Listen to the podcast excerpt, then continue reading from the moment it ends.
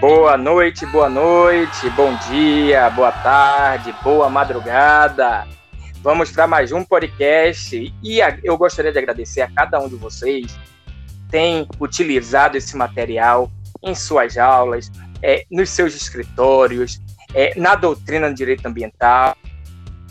A gente tem feito um trabalho aqui incessante para cada podcast ficar ainda melhor, para que a gente possa utilizar como material de estudo nesse período de pandemia também essa nova, essa nova ferramenta, essa nova tecnologia. Então, muito obrigado. Eu queria dizer que hoje a gente vai ter uma convidada especial, a Juliana Marcucci. Juliana foi minha colega lá na Pace University, lá em Nova York, em White Plains, e vai hoje falar um pouquinho para a gente sobre o que é o, as práticas ESG, Environmental, Social and Governance, é a recuperação verde, o movimento Build Back Better.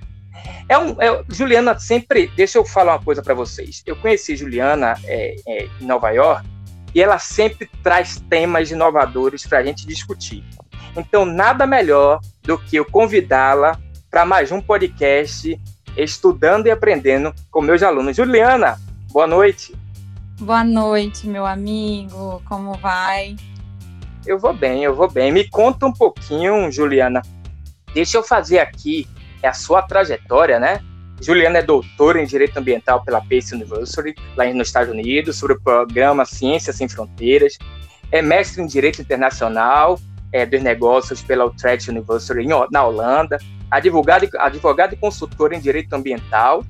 É, associada sênior, advogada associada sênior na equipe ambiental do é, Veirano Advogados. E pesquisadora voluntária na Latin American Climate Lawyers, é, a La Clima, aqui também na América Latina. Ou seja, com um currículo desse, Juliana, é, eu queria que você se apresentasse, falasse um pouquinho quem é essa advogada paulista que gosta tanto de direito ambiental. Claro.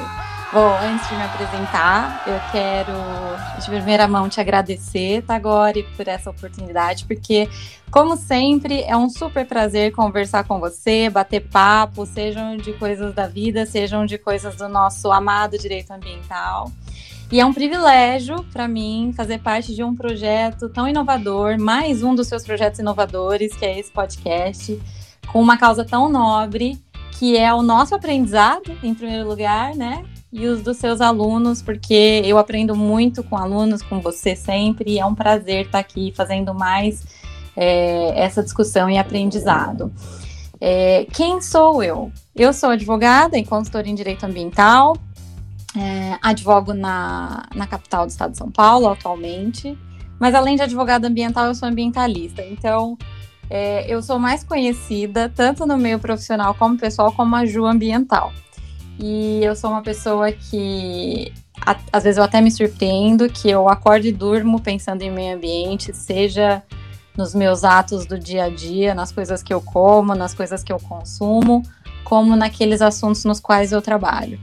Então, eu me vejo como uma pessoa profissional desse ramo e também com uma aspiração e vocação para contribuir e disseminar é, o que é o direito ambiental, como eu vejo a nossa relação entre humanidade e meio ambiente. E eu estou aqui para dividir um pouquinho e também apre aprender um pouquinho mais com vocês. Muito bom, muito bom. Eu sou então Tagore Trajano, seu professor, e lhe convido para estudar e aprender comigo e com meus alunos. Roda a vinheta!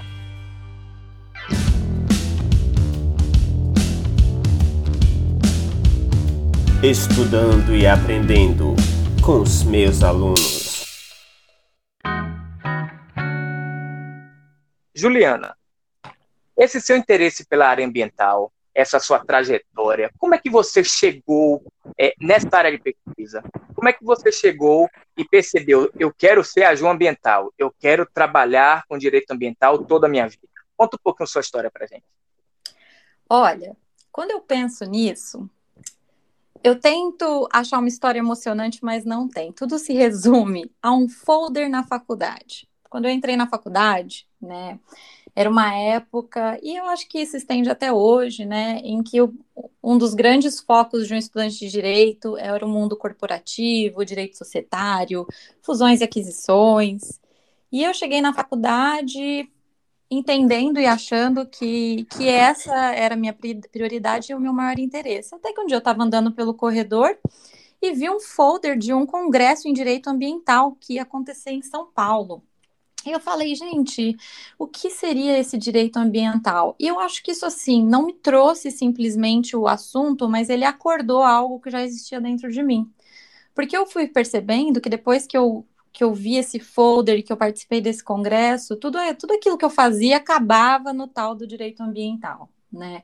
E quando eu fui fazer o meu mestrado, eu fiz o LLM na Holanda, na Utrecht University, como você mencionou, Fui lá para estudar o tal do corporate law, o M&A, e tudo que eu, que eu via, as, mat as matérias que eu me matriculava eram relacionadas ao meio ambiente. Fiquei encantada com o direito internacional do meio ambiente.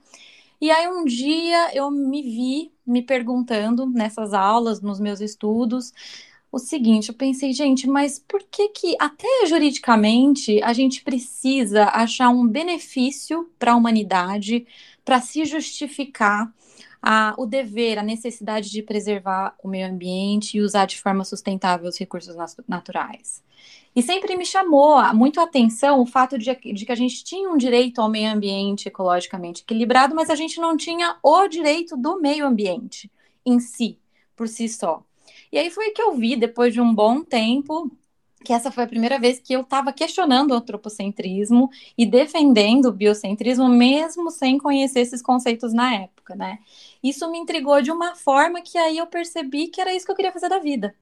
Que se eu tenho alguma coisa para fazer nesse mundo, é contribuir, sabe? Nem que seja colocando uma sementinha no pensamento das pessoas de como que a gente pode mudar essa nossa relação com o meio ambiente. E aí veio que eu comecei a advogar e trabalhar na área, junto não só em escritórios, mas prestava muitos serviços para organizações não governamentais.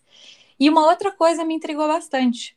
Eu comecei a me perguntar por que, que trabalhar com a, prote com a proteção ambiental tinha que ser algo filantrópico, tinha que ser algo que não trouxesse resultados financeiros né? Por que, que tanta coisa é lucrativa, como por exemplo a venda de diversos serviços e, e produtos, mas algo como capital natural, que é uma coisa que é essencial para a nossa vida, que é de extrema importância, não tinha tanto retorno financeiro.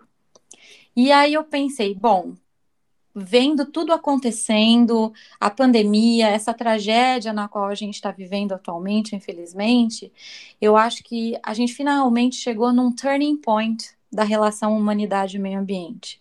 Porque agora a gente tem instrumentos e a gente tem um novo cenário mundial onde há essa mudança de mindset sobre relação meio ambiente humanidade.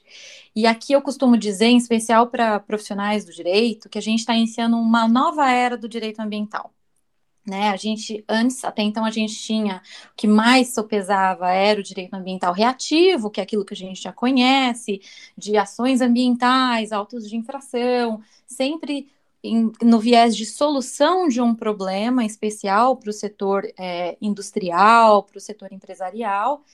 E agora a gente tem visto um direito ambiental mais proativo, né? A gente vê isso com discussões internacionais, os pacotes de recuperação econômica verdes das grandes economias mundiais, como é o caso da União Europeia, e a participação e a pressão da população frente ao poder público para que sejam endereçados os temas de preservação ambiental.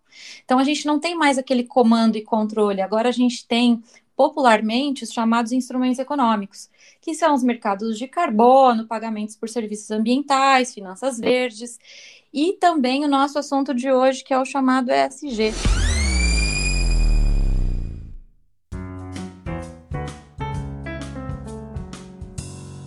É, é, isso que você chama de recuperação verde? O que é a recuperação verde é, nesse seu contexto?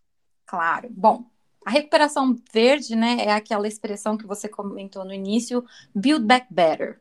Toda vez que a, a sociedade seja ela mundialmente ou concentrada em alguma nação, se vê diante de uma tragédia, de uma crise econômica ou a crise no sistema de saúde, como é o nosso caso atualmente, ela tem que se recuperar. E existe essa expressão na economia que é o build back better, que você se recupera, mas já aproveitando essa deixa para fazer ajustes naquilo que antes também não funcionava, antes da sua crise.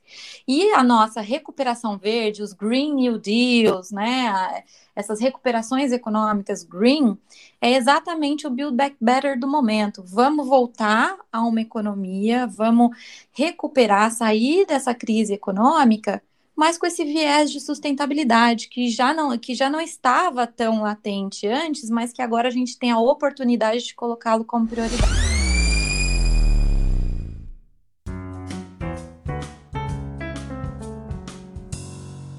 É isso que chamam de economia verde, é de economia sustentável, ou isso não tem nada a ver?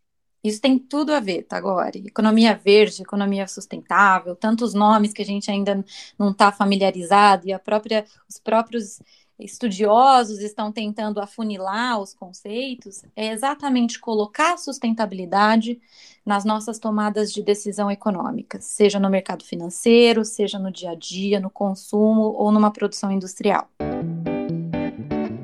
Então, me explica uma coisa, Juliana. Recuperar verde é o quê? É ter um olhar ambiental para as finanças públicas, para um, é um novo capitalismo, um capitalismo não mais apenas social, mas um capitalista, um capitalismo socioambiental, seria isso, talvez? Exatamente, é o chamado capitalismo de stakeholders.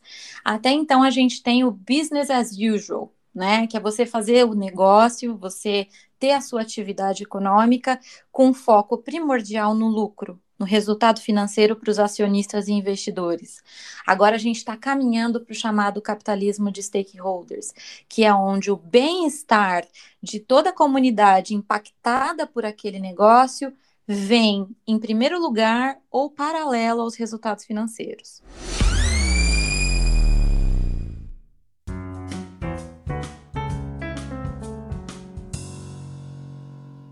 Juliana, como é que eu posso ser lucrativo, ao mesmo tempo é, fazer com que eu proteja o meio ambiente e a economia se transforme para a proteção desse meio ambiente? Não há um paradoxo aí, não?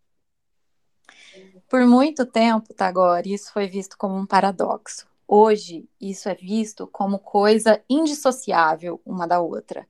Porque já se tem diversos estudos de grandes instituições, e aqui eu cito uma que é bem envolvida na área, que é a Morgan Stanley, que diz que a visão verde, a sustentabilidade corporativa, as práticas ESG, que a gente vai falar um pouquinho, elas não só andam juntas com a lucratividade, como hoje em dia elas são essenciais para que uma empresa tenha resultados melhores.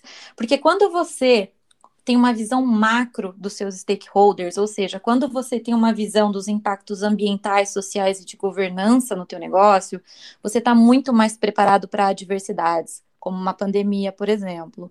E isso te traz maiores chances e mais segurança para ter um lucro a longo prazo, por exemplo.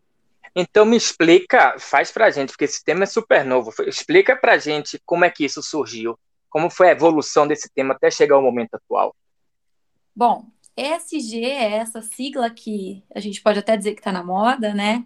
Mas ela não é nova. Né? Ela veio lá dos anos 80, quando foi a primeira vez, junto com a revolução tecnológica, que se começaram a, a, adotar a premissa de que questões ambientais e sociais eram essenciais aos negócios.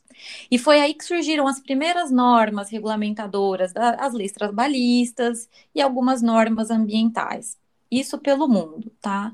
Chegou nos anos 80, que veio a globalização, veio o termo sustentabilidade, sustentabilidade corporativa, e depois o que a gente chama de CSR, Corporate Social Responsibility, que é nada mais do que o tal ESG de, de hoje em dia. Então, é uma responsabilidade social empresarial que, com o tempo, foi absorvendo também critérios ambientais e se formou aqui o conceito ESG, que é você prestar atenção nos impactos ambientais e sociais da sua atividade e integrá-los ao seu sistema de gestão, que é a chamada governança.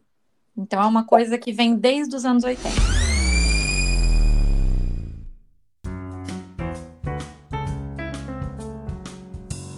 Tá, e me explica como é que o, o, Acordo de Paris, como é que a questão do clima é, influenciou tanto nessa ideia de pensar o ambiente, a sociedade, como uma, uma não a governança apenas é, do Estado, mas uma governança dentro das empresas?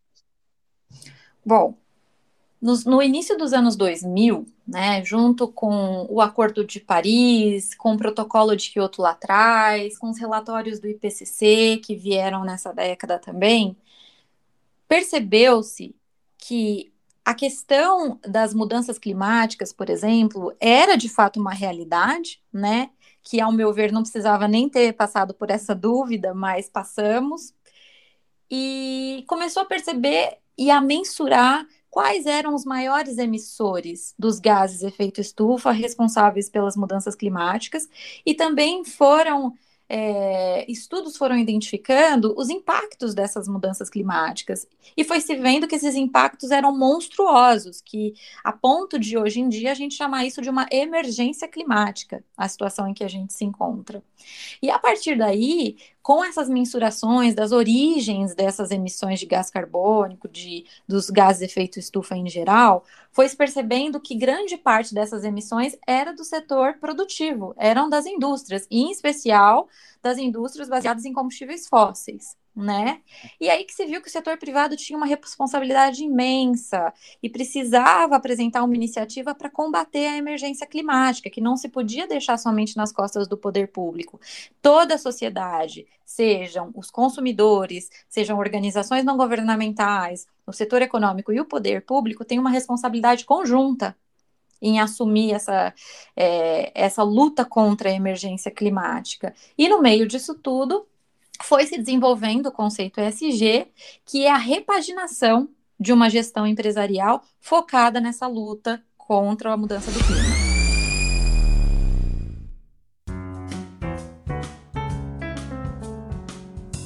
Eu tenho uma dúvida aqui que todo, todo é, aluno meu me perguntaria nesse momento.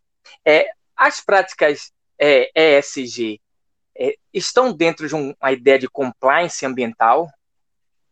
Excelente pergunta, Tagore. Isso tem absolutamente tudo a ver.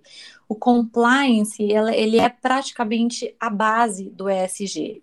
Porque o que, que a gente tem? Você você tem uma empresa, só para ilustrar um pouquinho o que, que é na prática essas três letrinhas. Você tem uma empresa e você diz que você quer ser uma empresa ESG. Então, você vai absorver nas suas tomadas de decisão as considerações de critérios ambientais, sociais e de governança. Ou seja, você vai ver quanto que a sua, a sua produção emite de gás carbônico, você vai ver a forma que você trata os seus funcionários, você vai ver se no seu conselho deliberativo tem é, conselheiras mulheres, existe uma diversidade racial, etária a ser considerada ali na tomada de decisão. E aí você vai fazer o que com tudo isso? Você vai colocar no papel. Você vai reportar as estratégias ESG que você adotou, as metas que você se comprometeu a alcançar e os resultados que você está tendo no meio do caminho.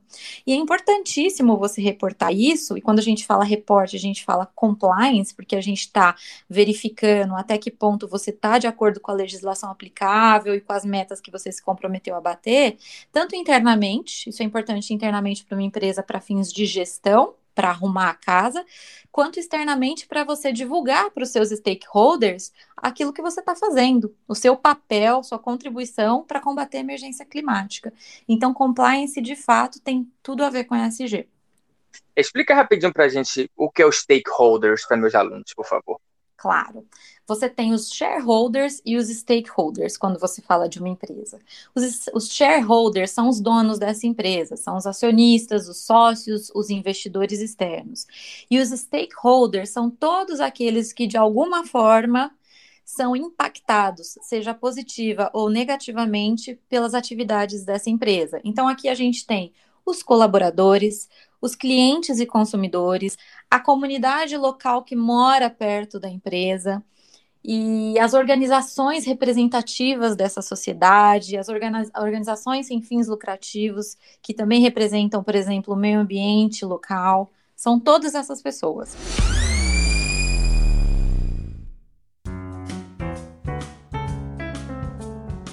É, Juliana, você já é uma advogada de sucesso na área ambiental.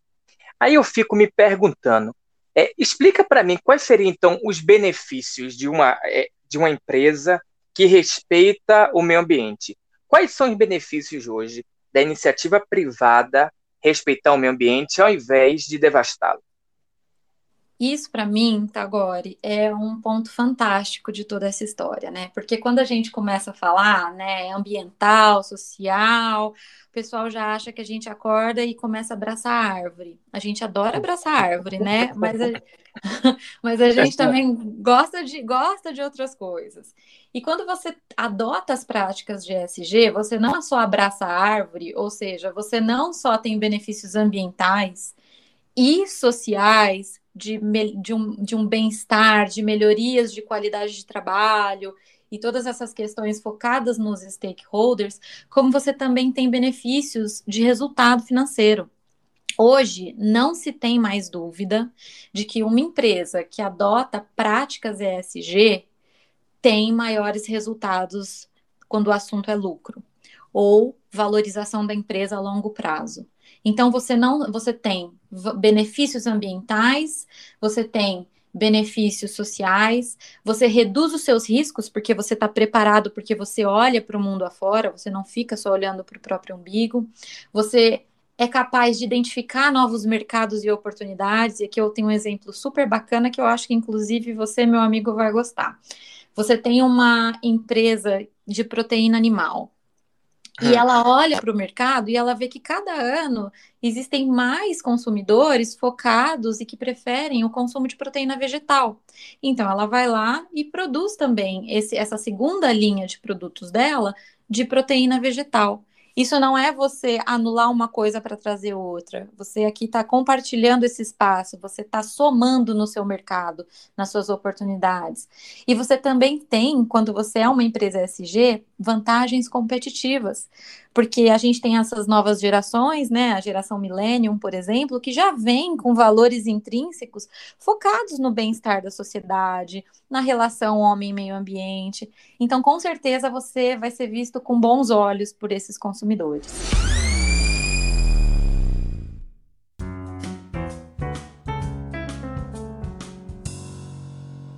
Juliana, é, me conta uma coisa. É, essa prática, essa ideia de utilizar práticas que defendem o meio ambiente, a sociedade, criam a governança interna da empresa, é, surgiram de uma iniciativa é, é, da empresa, é, do empresário, em se desenvolver, em, pro, em procurar novas práticas é, de defesa e proteção do meio ambiente agora, no novo milênio, ou isso veio muito é, por uma força e uma pressão externa é, dentro desse modelo da iniciativa privada, principalmente não só aqui no Brasil, mas como no mundo inteiro? Bom, Tagore, toda vez que alguém me pergunta é, isso, que é muito interessante, eu sempre me lembro de uma história, né, de um evento da minha vida. Quando eu estava fazendo meu mestrado na Holanda, eu tive a oportunidade de conversar com o embaixador de Luxemburgo no país. E aí eu era toda novinha, toda é, curiosa da vida, tentando entender de onde saíam as ideias, e fiz uma pergunta parecida para ele. Perguntei assim: já que a gente já sabe todos os malefícios de não se preservar o meio ambiente, todos os riscos que a humanidade corre com isso, por que, que a gente não faz alguma coisa para solucionar? Né? A gente já sabe o problema e já sabe como resolver, é só fazer. E ele disse o seguinte: olha, Infelizmente, a essência humana é que quando a coisa está no limite, quando está quase para não ter solução, é que a gente se movimenta. E nesse caso aqui não é diferente. Então, por que, que começou a se falar na iniciativa privada em relação a preocupação com os impactos ambientais e sociais das atividades econômicas e como, e como barrar eventuais prejuízos a esse respeito. Isso começou a ser falado porque os prejuízos já tinham acontecido. E aqui eu, eu gostaria até de lembrar de alguns casos bem emblemáticos que muita gente já ouviu falar, pelo menos, que é, por exemplo, aquele caso Dieselgate da Volkswagen. Não sei se você se lembra, tá, agora? em que a Volkswagen ela fraudou testes de emissão de carbono de 11 milhões de carros a diesel e foi penalizada em mais de 27 bilhões de euros, porque ela fraudou esses testes e vendeu esses carros para a população, é, dando a impressão de que eles eram ecologicamente corretos e em compliance com a legislação ambiental aplicável.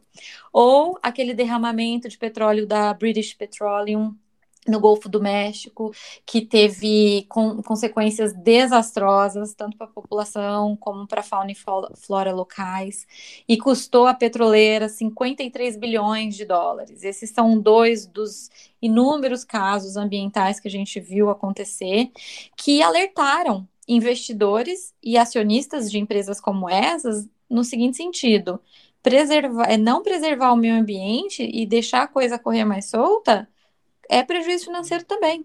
Então a gente precisa sim tomar conta dessas questões. Foi assim, infelizmente não foi uma iniciativa do nada, teve que ter um prejuízo antes.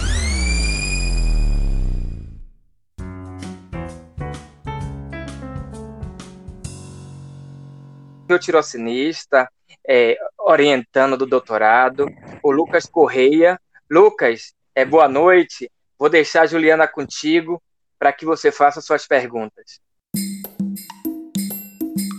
Dúvidas. Boa noite, professor Tagore. Muito obrigado. É sempre a satisfação estar aqui com você. Professora Juliana, boa noite. Grande satisfação também. É, professora Juliana, minha primeira pergunta é a seguinte: eu acabei de ouvir a doutora comentando os fatos desastrosos que geraram é, a necessidade dessas práticas. Eu queria saber dos casos de sucesso, se eles existem aqui no Brasil, casos de sucesso em que houve ou está havendo as práticas ESG, ou ainda aqui nós trabalhamos no plano teórico delas. Oi, Lucas, boa noite, um prazer falar com você e obrigada pela sua pergunta. Bom, quando a gente fala de ESG no Brasil, infelizmente isso ainda é um assunto muito incipiente para nós, né? A gente tem casos isolados, mas esses casos existem. E aqui eu aproveito para citar o caso da Natura. A Natura é uma empresa que já tem no, no, seu core, né, a essência do negócio dela é sustentabilidade e é consideração e respeito aos seus stakeholders. E, e, isso é uma coisa antiga já, né? A Natura ela não é uma um resultado, um produto dessa conversa que a gente está tendo desde 2019, 2020.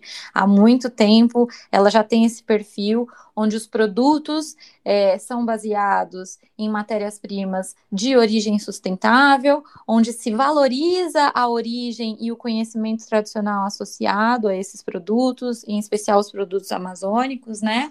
E ela tem essa preocupação não só do lado social, como do environmental e de governança também, na hora que ela divulga em seus relatórios de sustentabilidade essas origens, essas ponderações ambientais. Então, esse é um bom exemplo. Entendi, perfeito, professora. Professora, é, eu assim, eu formei não tem muito tempo e eu nunca ouvi falar dessas práticas ESG. Tenho comentado com alguns colegas também e o, e o desconhecimento é grande, é uma enorme novidade estar aqui hoje com esse assunto tão brilhante. E aí eu gostaria de saber da doutora por que, que aqui no Brasil a gente ainda é tão retraído para esse assunto? A gente tem legislações tão belas no âmbito do, do meio ambiente, por que, quanto a isso, o Brasil me parece um pouco retardatário? Lucas, excelente questão. Bom, ao meu ver, né, é, é mais uma questão política do que do setor privado. Como eu disse no meio da minha fala, para que a gente tenha esse, esse turning point, para que a gente mude o nosso mindset sobre a relação humanidade e ambiente, você precisa ter uma operação conjunta, né? Você precisa ter a colaboração de todos os atores da sociedade, desde o consumidor, passando pelas grandes empresas e pequenas também, até o próprio poder público.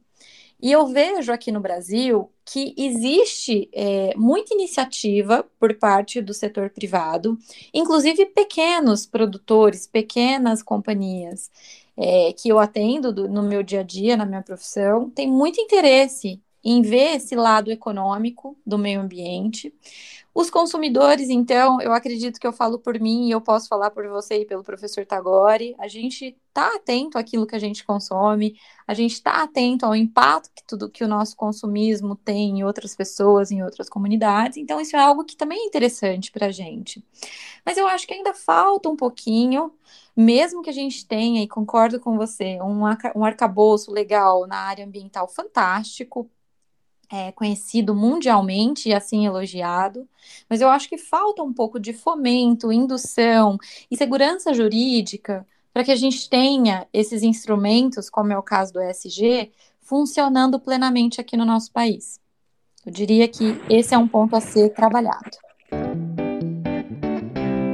Professora, minha, minha última pergunta é a seguinte: me corrija se eu estiver errado, mas eu pude notar que as práticas ESG e a recuperação verde, elas guardam muitas noções políticas de administração, de economia, de gestão pública, e isso é algo que, à primeira vista, preocupa alguns teóricos do direito que trabalham com o certo fechamento operativo, né? Aquele direito que se organiza pelo direito e soluciona os problemas de direito através do, do direito.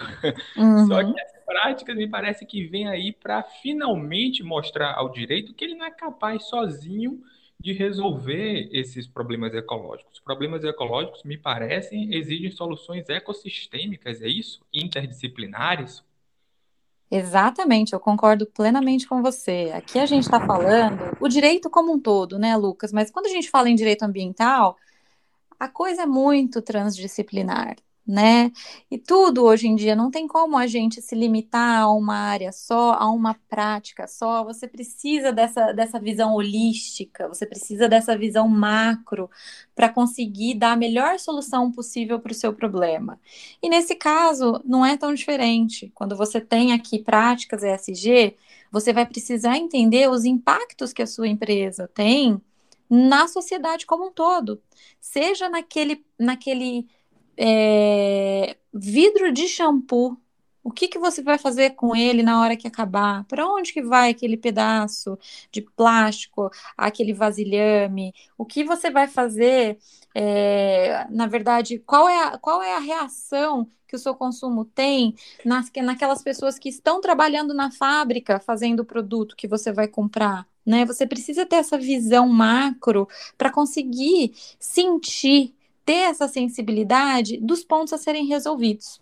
Né? Então, o direito por si só, ele, ele não é suficiente. Precisa, sim, ter uma, uma comunicação ampla com outras áreas.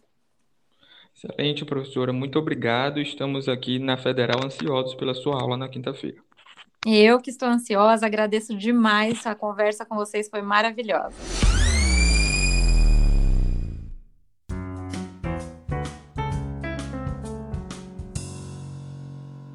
Então, deixa eu agradecer ao Lucas Correia, que está sempre com a gente aqui é, nos podcasts. Muito obrigado, Lucas, no podcast ambientais.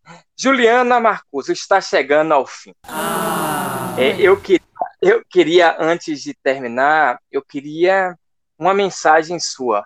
Eu queria saber por que você acha que é, a recuperação verde só pode vir através dessa união do público com o privado e por que cada cidadão tem um papel fundamental nesse debate.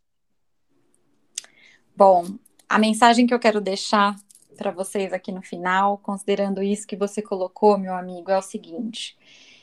Eu acredito muito, e aqui, não só como profissional, mas como pessoa, que a gente vem nesse mundo para aprender e para divulgar conhecimento.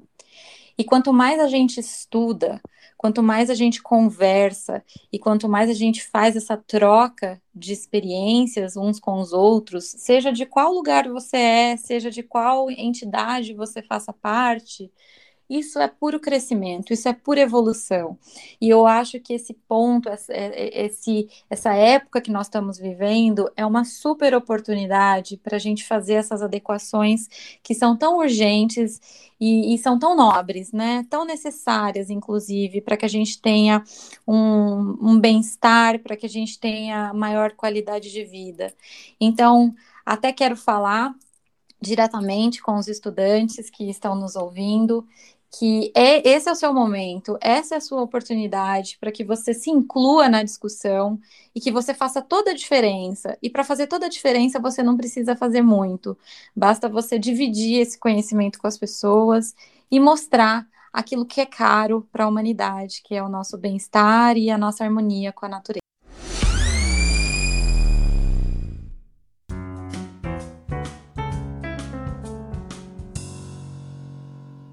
Deixa eu dizer uma coisa para vocês: tem aula essa quinta-feira, não percam. A Juliana vai estar lá com a gente. Meu muito obrigado, muito obrigado por esse bate-papo incrível. Novas, é, é, novos debates, é, novas discussões na área ambiental são sempre bem-vindas. Isso não podia vir de uma outra pessoa. É, desde que eu conheço a Juliana, ela sempre se desafia em questões que a gente tem muito a aprender. Convido vocês a estudar e aprender conosco em mais um episódio. Até lá, um abraço.